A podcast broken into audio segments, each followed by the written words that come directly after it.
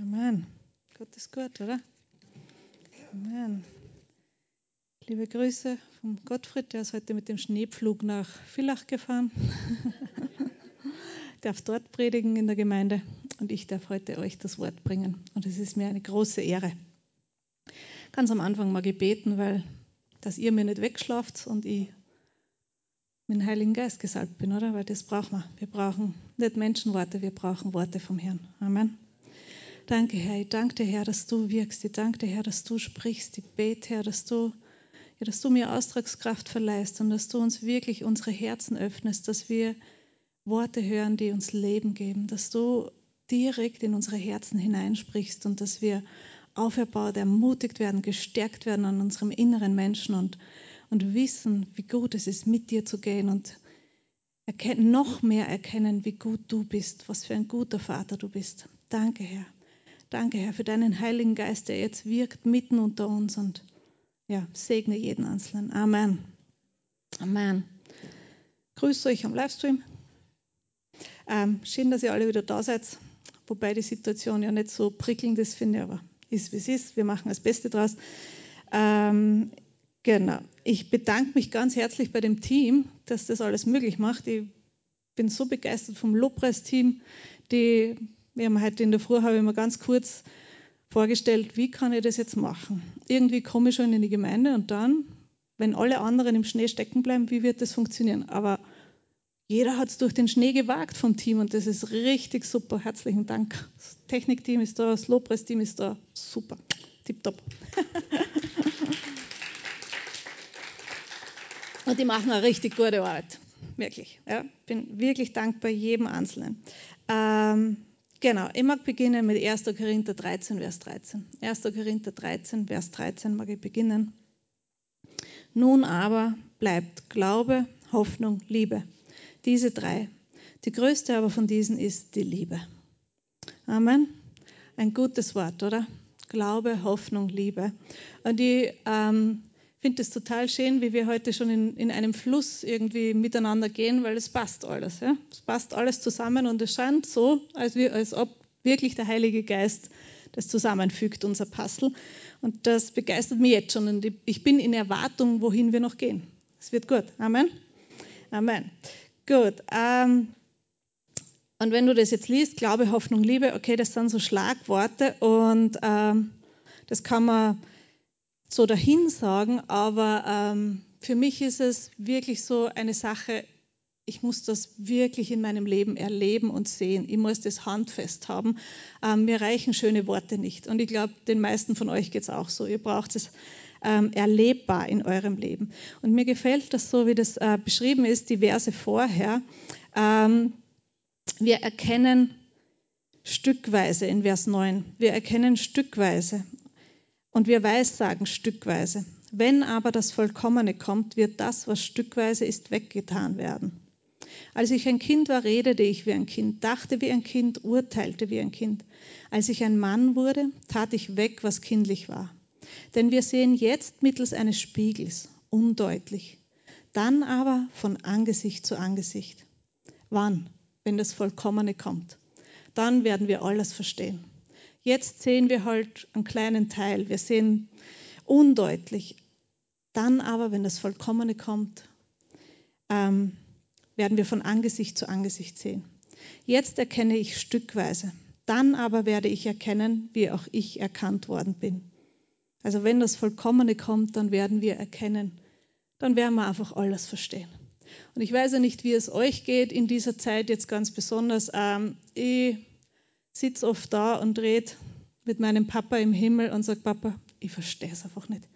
Ich kapiere nicht, was los ist. Ich verstehe die ganze Situation nicht. Ich, ähm, mir fehlt einfach wirklich teilweise da das Verständnis für vieles. Ja. Ähm, aber wie gut sind diese Worte? dann aber, wenn das Vollkommene kommt.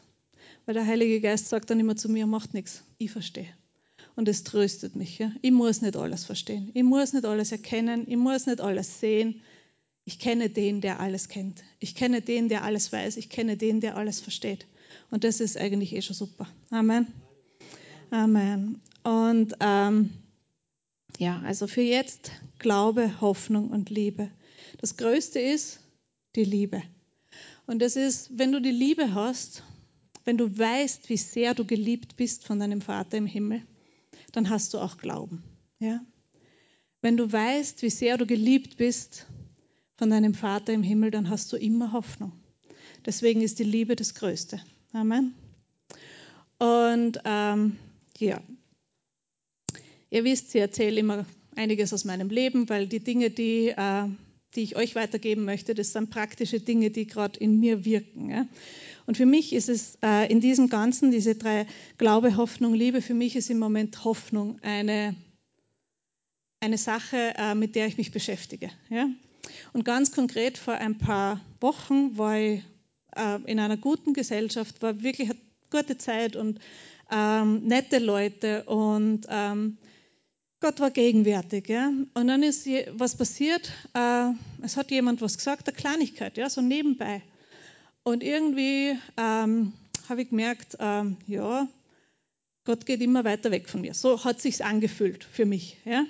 Und es war, es war schwierig für mich. Ähm, und dann, wir haben dann eine Gemeinschaft gehabt, gebetet miteinander und äh, ich weiß es nicht, ob ihr das kennt, aber für mich war es dann so, ähm, ich habe ganz kurz zu zweifeln begonnen, ob ich Gott überhaupt kenne, ob ich ihn überhaupt jemals gekannt habe. Ich habe das Gefühl gehabt, ich bin, ich, ich verstehe überhaupt nichts, ich sehe überhaupt nichts und ich habe scheinbar überhaupt noch nie irgendwas verstanden. Das war wirklich krass, wie ich das in der Situation erlebt habe. Ja. Und ähm, ich hab, bin mir dann selber komplett komisch vorgekommen, haben mir gedacht, puh, was stimmt denn jetzt mit mir nicht? Ähm, und äh, die ganze Zeit war dann irgendwie total belastend für mich, ja, weil ich immer das Gefühl gehabt habe, mit mir stimmt irgendwas nicht und ich bin irgendwie ein bisschen daneben. Ja. Ähm, und habe gemerkt, ich kann, mein, mein Gebet geht nicht einmal bis zur Decke. Das, das, puh, also es war wirklich eine unangenehme Situation für mich.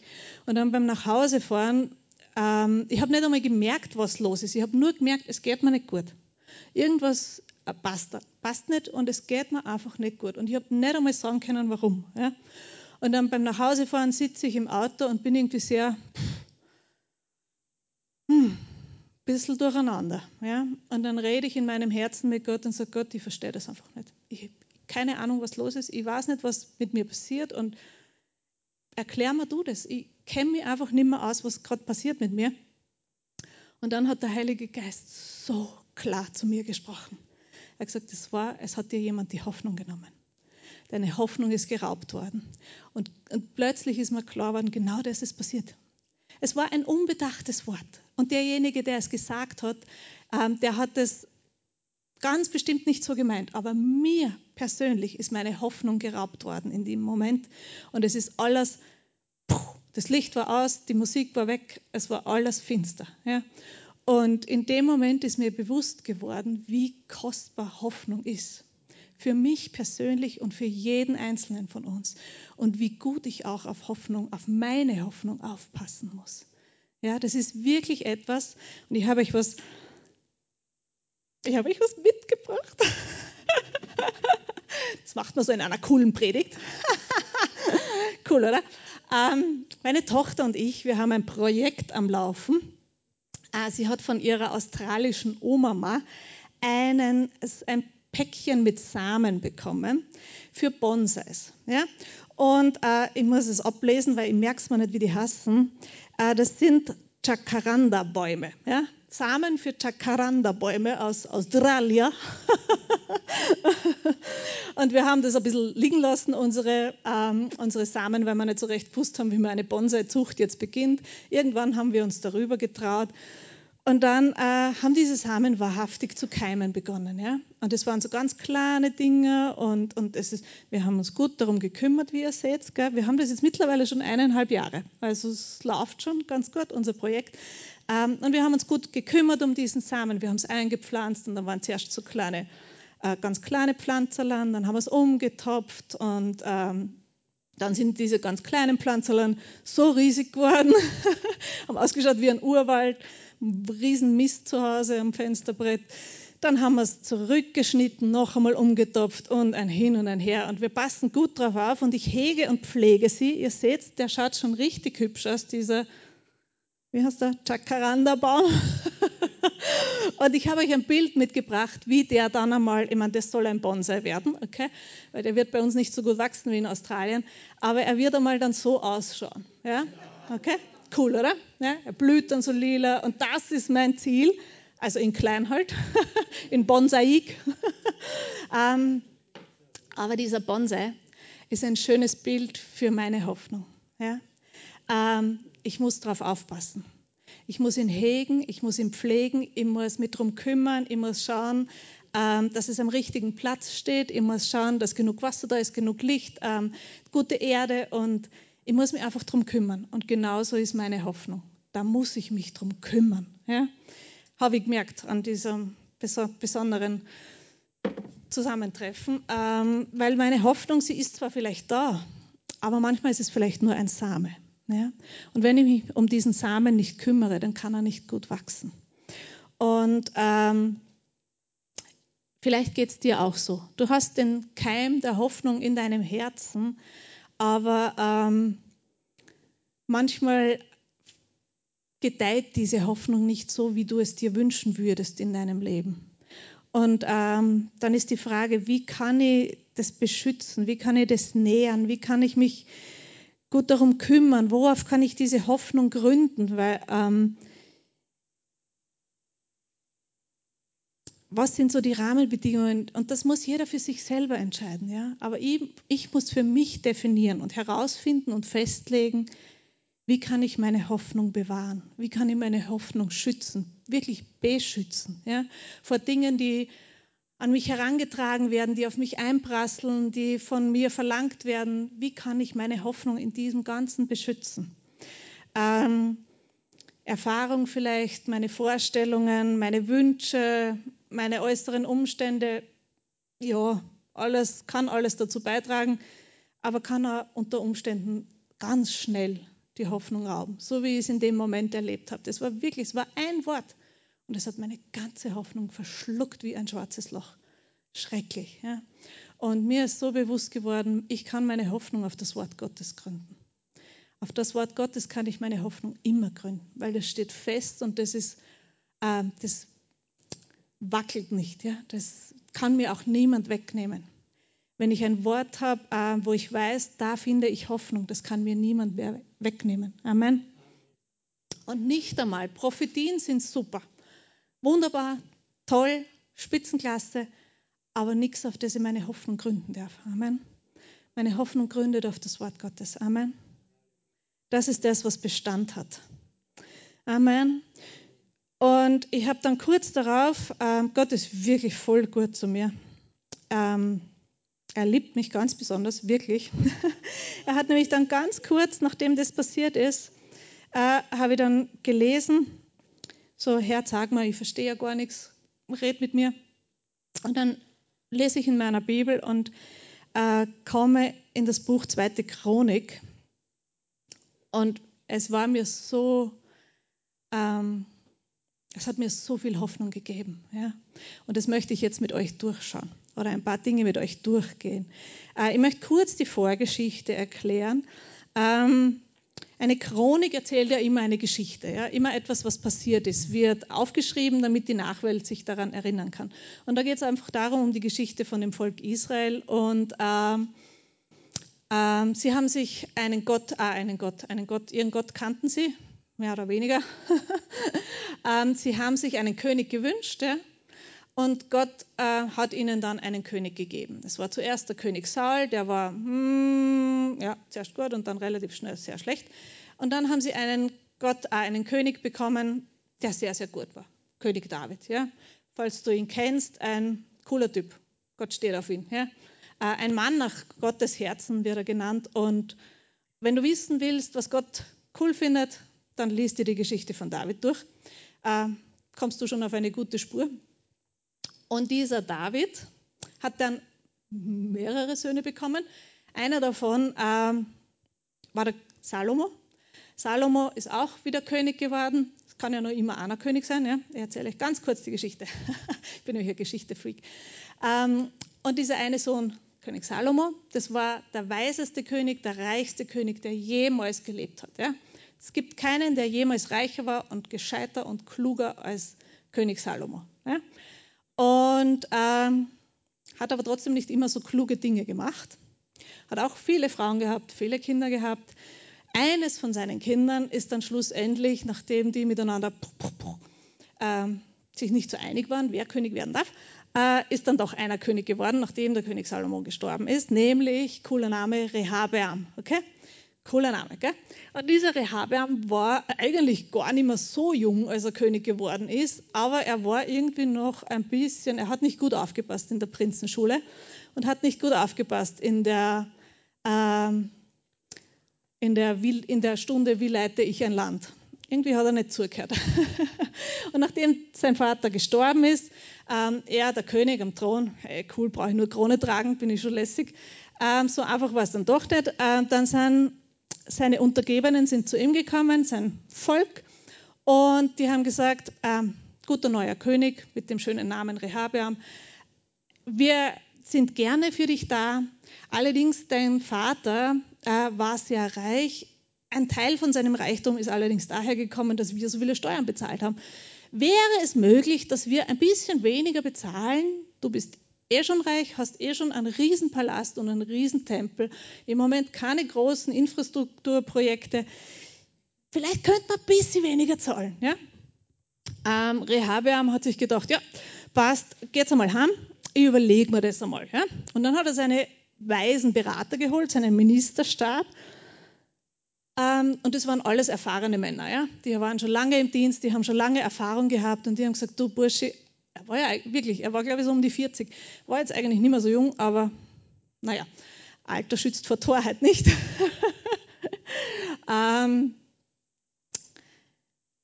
die haben zu ihm gesagt, die weisen Berater, äh, ja, Sie müssen wirklich alle sehr viele Abgaben geben. Ähm, es wäre klug von dir, wenn du sagst, ähm, wir kommen euch entgegen und wir schauen gemeinsam, was das Beste für unser Land ist und, und gehen gemeinsam vorwärts. Ja? So haben ihn die weisen Berater beraten. Klingt gut, oder?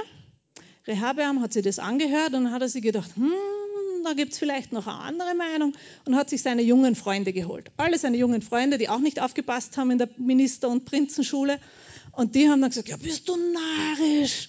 Du kannst ja nicht machen, dass die jetzt einfach da so davonkommen lässt. Du musst schon ordentlich streng sein, damit die, damit die gleich mal wissen, mit wem sie zu tun haben. Und, und dann hat er eine ziemlich äh, fiese Rede losgelassen und hat ihnen erklärt, wenn mein Vater, hm, na, ich werde es euch sagen. Das sind jetzt alles meine Worte, du darfst das alles selber nachlesen. Okay, ich habe das nur zusammengefasst für euch. Spannende Geschichte. Zweiter Chronik, kannst du das nachlesen. Auf alle Fälle hat er dumm gehandelt, hat ihnen eine sehr, ist ihnen nicht entgegengekommen, sondern hat noch mehr von ihnen gefordert. Was ist passiert? Revolution. Ja? Ähm, und Menschheitsgeschichte immer gleich. Es war immer gleich, Menschen sind einfach so. So wie wir heute schon gehört haben, das Herz des Menschen ist das Problem. Und solange Jesus da nicht hineinkommt, wird sich nichts ändern. Das heißt, Jesus ist die Lösung. Amen. Weil nur Jesus kann Herzen verändern. Auf alle Fälle, Revolution. Ähm, was ist passiert? Es waren das Volk Israel, es waren zwölf Stämme. Ja? Und dann ist sofort einer da gewesen, der ähm, auch Führungsqualitäten hatte. Das war ein Heeroberster vom König Salomo. Der heißt Jerobeam. Ja? Warum die alle gleich heißen, keine Ahnung. der Jerobeam äh, ist dem Rehabeam gegenübergetreten und hat gesagt, hey du, das lassen wir nicht mit uns machen. Und ich habe genug Männer, die hinter mir stehen und wir werden dir nicht mehr dienen. Ja? Und dann Konfrontation, was passiert? Spaltung. Ja? Es sind mit dem Jerobeam, das ist dieser Heeroberste, sind zehn Stämme Israel mitgegangen ja? und die sind ins Nordreich Richtung Samaria. Ähm, haben sie dort dann so ihre Städte aufgebaut. Und so ist diese Trennung überhaupt entstanden, falls du dich schon einmal gewundert hast, wie das dann kommt bei diesen ganzen Königen, der Könige, König von Juda, König von Israel. So ist das Ganze passiert, Revolution. Und beim König Rehabeam sind zwei Stämme geblieben, nämlich der Stamm Juda und der Stamm Benjamin. Ja? Und plötzlich steht der mächtige König Rehabeam, der eigentlich so ein großes Reich hatte, mit einem winzigen Rest da. Jerusalem ist ihm geblieben und ein paar kleine Dörferlein rundum. Und der Rest war einfach ähm, das Nordreich quasi. Und daraus kommen dann die Samariter. Ja? Wie ist die ganze Geschichte weitergegangen? Ähm, dieser Heeroberste Jerobeam hatte eigentlich eine gute Vorhersage von Gott. Hey, du, ähm, so wie der Bur tut, das gefällt mir nicht. Ich gehe mit dir und ähm, ich werde dich stärken. Kurz zusammengefasst, sagt Gott zu diesem Heerobersten. Was macht der Heeroberste? Er geht hin und fängt gleich einmal mit Götzendienst an. Macht alle möglichen Götzenbilder und veranstaltet ein furchtbares Tohu Bohu. Und sie haben sich dann eben im Nordreich, in Samaria, äh, ihre Städte so aufgebaut, aber er war hauptsächlich, er war König. Ja? Und viele vom Volk sind mit ihm mitgegangen und äh, die ganze Geschichte, das waren die Könige von Israel dann, ja, die haben den Namen Israel behalten und das waren die Schlechten. Kannst du durchstudieren, durch die Bank, einer schlechter als der andere. Ja? Fürchterliche Geschichte. Ähm, der Rest, der zurückgeblieben ist mit dem Sohn Salomons, mit dem Rehabeam, äh, das waren die Könige von Juda. Und diese, der Rehabeam hat sich dann so durchgewurschtelt. Es war, ja, okay. Er hat seine Sache nicht ganz so schlecht gemacht. Er hat sein Leben lang allerdings mit dem anderen König kämpfen müssen. Ähm, und sein Sohn, er stirbt dann, hat lang, einige Zeit als König gedient und dann stirbt er. Ja? Und sein Sohn ist der Abisha. Ob ich das richtig ausspreche, weiß ich nicht. Ich sage es einfach, weil es cool klingt. Abisha. ähm, diese Geschichte findest du auch in Zweiter Könige. Da ist der Report über ihn schlecht. Er kommt wirklich nicht gut rüber. In Zweiter Chronik wird es ein bisschen anders beschrieben. Und ähm, es gefällt mir einfach so. Ich möchte das mit euch jetzt lesen. Zweiter Chronik 13 im 18. Jahr des Königs Jerobeam, also das ist der von Israel, der schlechte, ja, wurde Abisha König über Juda. Er regierte drei Jahre in Jerusalem und der Name seiner Mutter war Michaia, die Tochter Uriels von Gibea. Und es war Krieg zwischen Abisha und Jerobeam. Und Abisha begann den Krieg mit einem Heer von tapferen Kriegern, 400.000 auserlesenen Männern. Und Jerobeam stellte sich gegen ihn in Schlachtordnung auf mit 800.000 auserlesenen Männern, tapferen Helden. Cool, oder? Coole Voraussetzung für eine Konfrontation. Ja? Weiß nicht, ob du dich in deinem Leben auch schon einmal so gefühlt hast, als ob du einer Übermacht entgegenstehen würdest. Du bist in guter Gesellschaft bist nicht der Einzige, okay? Kannst dich schon wieder entspannen, es liegt nicht an dir, es ist Weltgeschichte. und dann steht dieser König von Juda, der Abisha, steht da und das ist wirklich, mir gefällt das einfach so.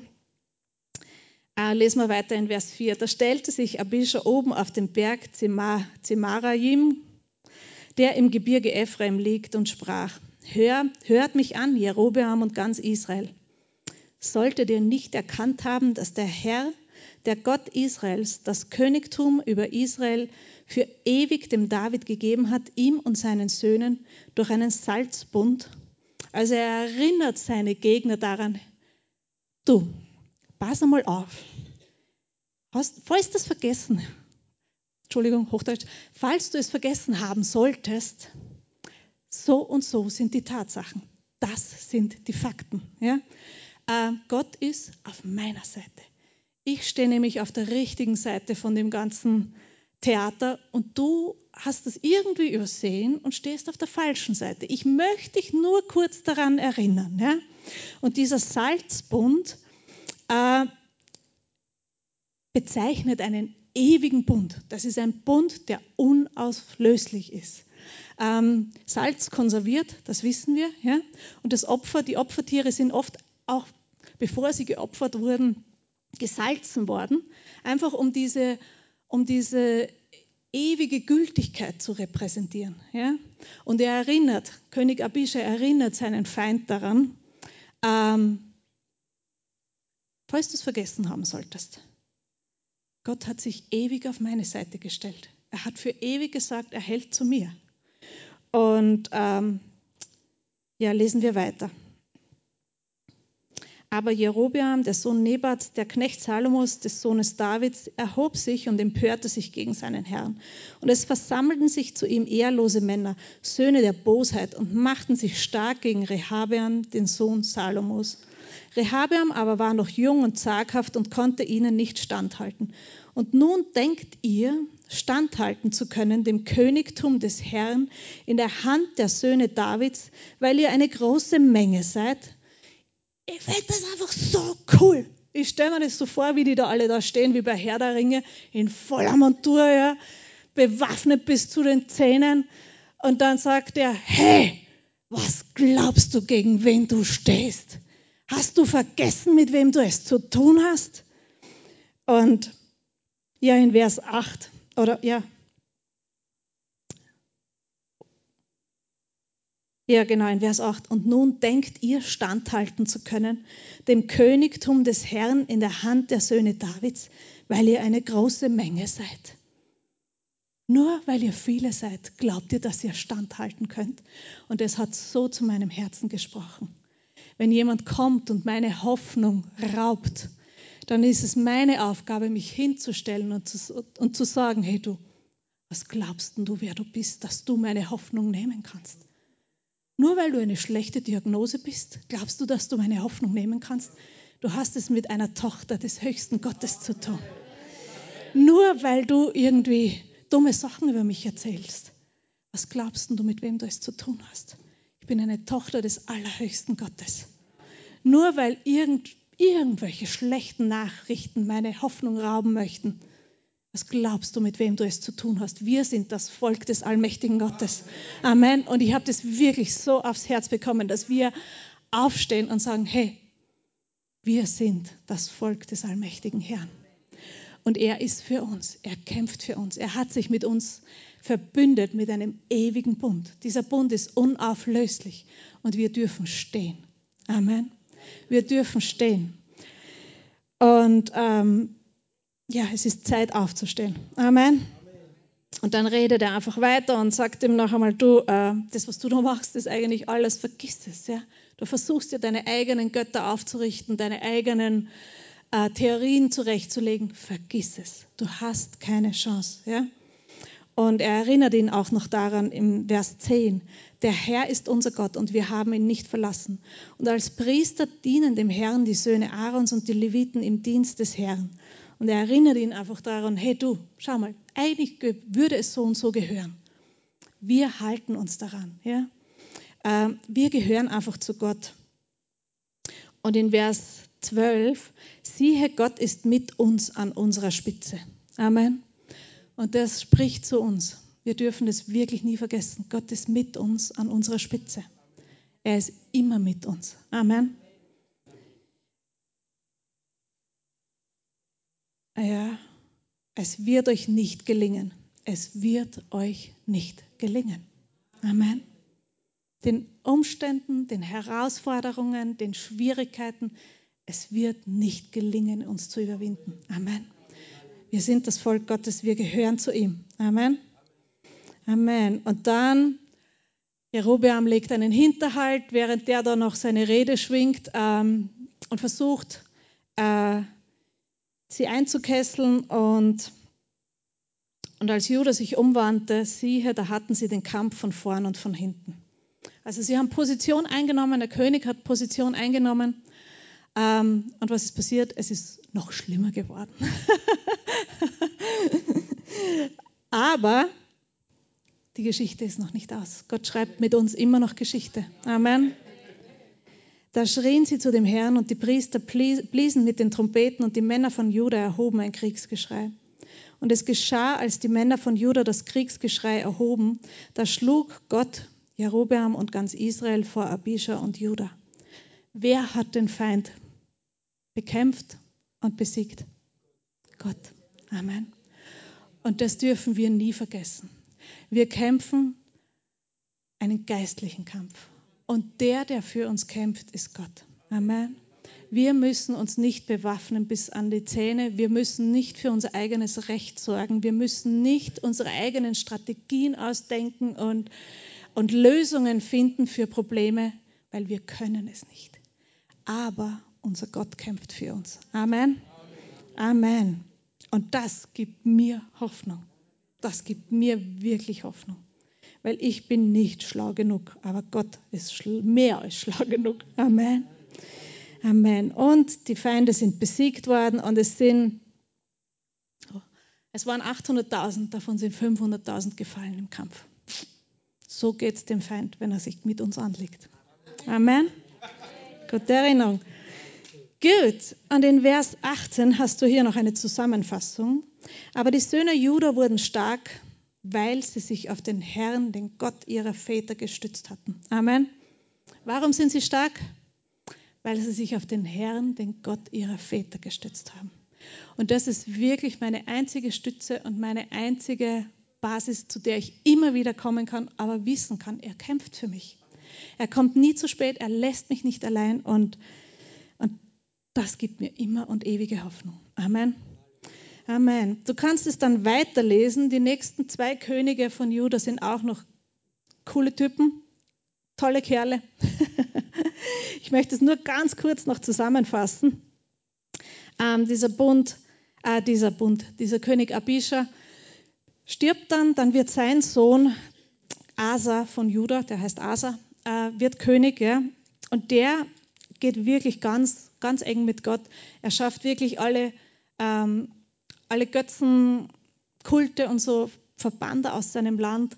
Ähm, auch die Tempelprostituierten verbannt aus seinem Land, männliche Tempelprostituierte. Falls du dich gefragt hast, warum Gott so ein Riesenproblem mit Unzucht hat, deswegen. Fürchterliche Unzucht ist, wie es dort rundgegangen ist. Ähm, aber das Volk Gottes macht sowas nicht. Amen. Er hat es verbannt. Ja. Und wieder Krieg ist gekommen, ein anderer König gegen ihn gezogen. Ähm, und er hat sich auch sofort an seinen Gott gewandt. Er hat sich nicht überlegt, du meine Güte, da kommt jetzt dieser König Serach und er möchte schon wieder einen Krieg anzetteln und ich habe ja gar nicht so viele Männer, wir sind ja nur ein kleines Volk. Und wie könnte ich jetzt die aufstellen und was könnte ich jetzt machen und zu wem muss ich gehen und mit wem muss ich reden und was muss ich tun? Das war nicht sein erster Gedanke. Und das sollte auch nicht unser erster Gedanke sein. Amen. Unser erster Gedanke sollte sein, wenn eine Herausforderung kommt, ich gehe zu meinem allmächtigen Gott. Amen. Weil er wird für mich kämpfen. Amen. Amen. Ich bin wirklich, bin wirklich, ah, wo ich mir denke, hallo, was glaubt denn da die Umstände, was sie mit uns machen können? Wir gehören zu dem allmächtigsten Gott. Und er verlässt sich auf Gott und ähm, erinnert sein Volk an den Bund und Gott kämpft wieder für sie. Und er besiegt das, äh, er besiegt das gegenüber, also den, den Feind, ja. Und ich möchte euch das nur kurz vorlesen. In, in 2. Chronik 15, Vers 15. Und ganz Juda freute sich über den Schwur, denn sie schworen mit ihrem ganzen Herzen und suchten den Herrn mit ihrem ganzen Willen. Und er ließ sich von ihnen finden. Und der Herr schaffte ihnen Ruhe ringsum. Amen. Diesen Vers darfst du mit nach Hause nehmen, schenke ich dir. Wo findest du die Ruhe, die du suchst? Indem du dein Herz ganz auf ihn ausrichtest. Amen. Nachrichten abschalten. Telegram deinstallieren. dein Herz auf den Herrn ausrichten. Amen. Was passiert? Er schafft Ruhe ringsum. Ja? Genau. Er, König Asa äh, beendet dann sein Leben nicht mehr ganz so toll. Er vergisst nämlich irgendwie. Und manchmal geht es uns auch so. Wir vergessen, was Gott schon alles getan hat in unserem Leben. Er vergisst es, schließt mit einem anderen König einen Bund und geht nicht mehr so gut weiter. Ja? Das heißt, ähm, die Aufforderung für mich ist, mein Herz ganz auf Gott richten, ihm ganz vertrauen in allem. Ja? Und ähm, die Rettung von ihm erwarten. Kein, keine menschliche Lösung, sondern die Rettung von ihm erwarten. Weil er ist dann krank geworden und auch in seiner Krankheit hat er nicht den Herrn gesucht, sondern alles andere probiert. Ja? Zuerst und nur den Herrn. Amen. Ich sage nicht, dass Ärzte schlecht sind. Sage ich nicht, okay? Aber worauf liegt mein Vertrauen? Ja? Amen. Und dann kommt der große König Josaphat. Ich glaube, der Gottfried predigt heute in Villach über Josaphat. Das heißt, ihr könnt euch die Predigt von dort anhören. Dieser König Josaphat, ähm, der steht dann wieder einem Krieg gegenüber und ähm, ja, Herausforderungen sind im Leben. Okay? Ist so, aber wer kämpft für uns? Der Herr kämpft für uns. Und Josaphat, äh, er macht es dann so im Kampf, er stellt die Lobpreiser ganz vorne hin. Die schlagen dann alle mit ihren Zimbeln nieder. Na, Scherz. sie preisen den Herrn und der Herr kämpft für sie. Amen. Ähm, da habe ich da noch einen schönen Vers für euch, den ich euch noch vorlesen möchte.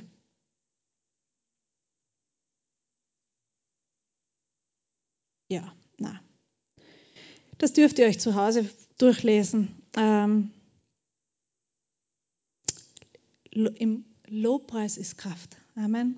Wenn wir unser Herz, unser Angesicht dem allmächtigen Gott zuwenden, darin ist Kraft. Amen.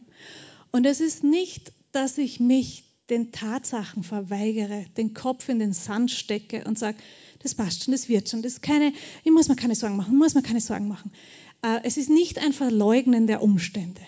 Glaube ist nicht ein, es ist eh nichts, es ist eh nichts und das ist alles nicht wahr und das stimmt nicht. Das ist nicht Glaube. Ja? Glaube ist zu sagen, okay, es schaut fürchterlich aus. Der Feind ist übermächtig, es ist unglaublich schrecklich, aber ich wende mich meinem Gott zu und ich preise ihn.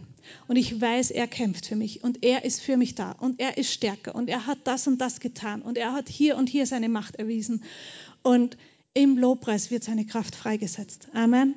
Und das ist, ähm, so kämpfen wir. Amen. So kämpfen wir. Schwaches Amen. Amen. Genau. Ähm, und dann die Geschichte von die Könige geht so lala weiter. Kannst das alles durchstudieren. Ich habe dir mal alle aufgeschrieben, wer was, wie, wann. Ich liebe Geschichte. Studiere es, du kannst so viel lernen für dein, für dein Leben. Von diesen Königen, die ich euch jetzt erzählt habe, kann ich lernen, ich kann, darf und muss mich auf Gott vollkommen verlassen. Amen. Und ähm, zu sagen, es wird immer schlimmer, stimmt nicht. Es war immer schlimm. War immer schlimm. Egal. Wir gehen mit Gott. Amen. Wir gehen mit Gott, weil er kämpft für uns. Amen. Und ich habe noch ein Abschiedszuckerl für euch heute. Ähm, ist cool, oder? Yay, freut ihr euch? ähm, ich hab mit der, wir haben mit der Jugend begonnen, einen Bibelleseplan. Und äh, es hat begonnen mit dem Hohelied, sehr edgy, haben wir beschlossen, dass das ist, wenn vor allem wenn man es in der Hoffnung für alle liest. Wir haben gesagt, das nächste Mal lesen wir das in der Luther in der, von 1500. das ist irgendwie so, aha, interessant. Ähm, und dann, nach die ersten paar Verse Hohelied, sind wir direkt in das Buch Hesekiel geschlittert. Und ich habe mir gedacht, jö, das ist jetzt sehr genial, damit einen Bibelleseplan mit Jugendlichen zu beginnen. Ähm, wir haben das jetzt am letzte Woche dann besprochen äh, in unserer Gruppe. Es war jetzt nicht ein voller Erfolg, aber wir starten im Dezember noch einmal, kein Problem, mit einem anderen. Also das ist ein Bibelleseplan, der führt uns das ganze Jahr durch die Bibel und äh, äh, im November sind wir dann bald einmal stecken geblieben, alle miteinander. Tja, äh, nächstes Jahr schaffen wir den Hesekiel auch. Amen, Amen, Amen. aber ähm, ich habe äh, wirklich eine Stelle gefunden, die mich so bewegt hat. Und die möchte ich euch jetzt zeigen. Im Hesekiel 9, das ist ein, eben ein alttestamentlicher Prophet. Und diese alttestamentlichen Propheten sind dafür bekannt, dass sie meistens schlechte Nachrichten haben. Ja? Und dieser Hesekiel, die ersten Kapitel, unglaublich schlechte Nachrichten. Wenn du richtig depressiv werden möchtest, dann lies einfach Hesekiel, dann geht es dir richtig schlecht nachher. Ja? Die ersten paar Kapitel, hui. Ähm, ich weiß ja schon, dass ich das nicht isoliert nehmen darf, sondern dass ich das Ganze nehmen muss. Okay, das heißt, ich kann das verkraften, weil ich bin geistlich schon stark. ähm, wurscht. Auf alle Fälle in Hesekiel Kapitel 9 äh, spricht er dann darum, äh, darüber, es geht einfach darüber, das Volk Israel, ähm, sie leben einfach nicht so, wie Gott es haben möchte. Ja? Und sie machen all die Dinge, wo Gott eigentlich gesagt hat, macht sie nicht, die sind schlecht für euch. Kinder, bitte, bitte horcht auf den Papa. Das und das ist schlecht. Okay? Was machen die Kinder Israel? Sie machen genau das, was sie nicht machen sollen. Ja? Götzendienst und Unzucht und fürchterlich. Ja? Gott erinnert sie immer wieder dran, gut, Kinder, bitte hört auf damit. Was machen die Kinder? Sie hören nicht auf. Ja? Und dann sagt Gott, so, jetzt rechts, jetzt gibt es eine auf den Bobsch. Na, ähm, er beschließt Unheil. Ja? Er sagt, so geht es nicht weiter. Wenn die so weitermachen, die verwirren mir alle anderen. Und ich muss die, die ihr Herz noch auf mich ausrichten, beschützen. Ja?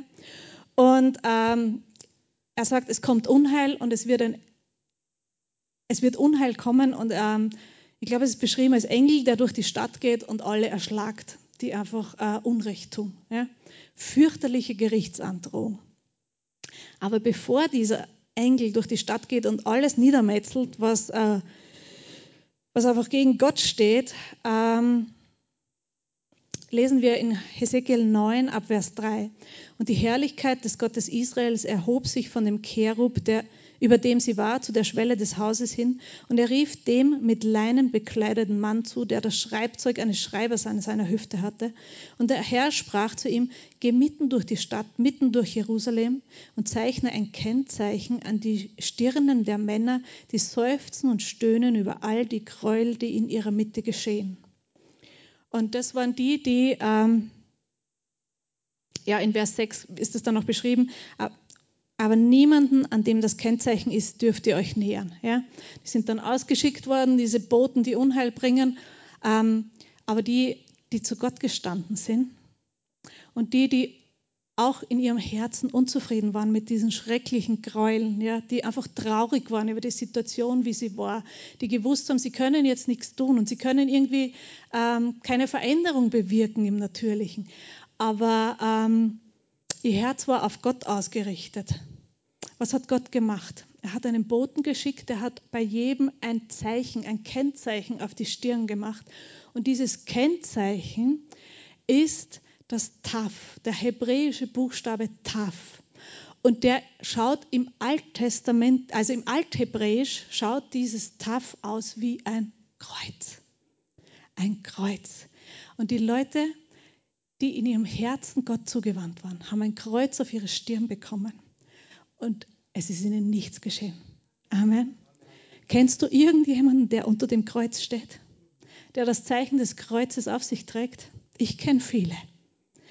Und wenn sie damals verschont geblieben sind, wie viel mehr, wenn wir jetzt das Blut Jesu haben, das für uns bezahlt hat. Amen. Wir haben das Kreuz auf unsere Stirnen gezeichnet. Wir sind gekennzeichnet mit dem Blut Jesu. Und es wird uns nichts geschehen. Amen. Und Gott hat es damals verheißen und es gilt auch für uns heute immer noch. Und ähm, wie gut ist es, ein Kind Gottes zu sein. Amen. Amen. Also 1. Korinther 13, Vers 13. Nun aber bleibt Glaube, Hoffnung, Liebe, diese drei. Die größte aber von diesen ist die Liebe. Sei dir gewiss, du bist ein geliebtes Kind Gottes. Wenn du dein Herz aufmachst für Gott, dann kommt er und macht ein Kreuz auf deine Stirn und du bist unter dem Blut. Ja? Und dann kannst du immer Hoffnung haben. Amen. Gutes Wort, oder? Danke, Herr. Ah, ich, ich, bin ermutigt und ich bete, dass ihr auch ermutigt seid. Ähm, ich habe vorhin im Gebet so den Eindruck gehabt, dass äh, diese Hoffnung wirklich heute wieder kommt und in uns so wie so ein Lavastrom von unten zu blubbern beginnt. Ja? Und er wird hervorbrechen. Diese Hoffnung, die dir vielleicht verloren gegangen ist, die vielleicht geraubt wurde, sie ist da und sie wird neu zum Vorschein kommen. Amen. Ich mag noch für euch beten und dann hätte ich gern noch, dass wir noch einmal den Psalm 91 singen. Das Lied, geht das? Ich finde, ich vertraue dir. Ich finde, das passt ganz gut, weil das ist das, was wir tun können. Ja? Wir können auf unseren Herrn vertrauen. Und ähm, ich mag für euch beten Und ja, danke, Herr. Ich danke dir, Herr. Ich danke dir, Herr, dass dein Wort Ja und Amen ist. Du hast deinen Sohn hingegeben, damit wir unter dem Kreuz sein können. Ich danke dir, Herr, dass du uns markierst mit einem Zeichen zum ewigen Heil. Ich danke dir, Herr, dass du gute Pläne für unser Leben hast, dass du uns behütest und beschützt, ganz egal, wo wir stehen, wo wir hingehen. Du bist ein Gott, der für uns kämpft. Du bist ein Gott, der neue Hoffnung schenkt. Du bist ein Gott, der Beziehungen wiederherstellt, der Familien heilt, der Krankheit besiegt hat. Du bist ein Gott, der versorgt. Du bist ein Gott der Wiederherstellung. Du kämpfst für uns. Du stehst an vorderster Front. Du kämpfst für uns und wir, wir sagen einfach nur Danke. Danke, dass wir unter deinem Banner ziehen dürfen. Danke, dass du unser Feldzeichen bist. Du bist, du bist unser Herr. Du bist unser König und du bist mehr als würdig angebetet zu werden. Und ja, wir loben dir und wir preisen dir und ich sprich neue Hoffnung aus in dein Herz. Ich spreche neue Hoffnung aus in dein Herz, dass du erkennst, wie sehr der Herr dich liebt, wie wunderbar und einzigartig geschaffen du bist, was für einen großartigen Plan er für dich und für dein Leben hat und dass du dein Gesicht wegwendest von den Umständen, von den Problemen, von den Herausforderungen und dich hinwendest zum allmächtigen Gott und sagst, ganz egal, wer oder was gegen mich kommt, mein Gott ist für mich. Er kämpft für mich und er siegt für mich. Danke, Herr, dass neue Hoffnung jetzt kommt und ja, segne jeden Einzelnen in Jesu Namen. Danke, Herr. Und wenn du, wenn du dir nicht sicher bist, dass du ein Kind Gottes bist, dann rede einfach mit Gott. Er ist ein Gott, der da ist, ja. Ein lebendiger Gott. Sag einfach, Gott, keine Ahnung, ich kenne dich nicht, aber ich möchte dich kennenlernen. Komm in mein Herz, erklär mir die Dinge, zeig mir, wie ich dir nahe sein kann. Und ich verspreche dir hunderttausendprozentig, dass Gott sich dir zeigen wird, dass du ihn kennenlernen wirst, dass du mit ihm gehen wirst und dass er ein wunderbares Leben für dich vorbereitet hat. Amen. Und zu euch im Livestream ähm, möchte ich sagen, wenn ihr Gebetsanliegen habt oder ähm, Herausforderungen oder Nöte oder Lobpreis, Danksagungen, schreibt uns, schreibt uns eine E-Mail, schreibt es in den Live-Chat. Die Techniker hinten freuen sich, wenn es da klingelt und bimmelt. ähm, und wir sind gerne bereit für euch zu beten. Wir haben ein Gebetsteam, das betet für euch und wir haben einen mächtigen Gott, der sorgt für euch. Amen. Amen.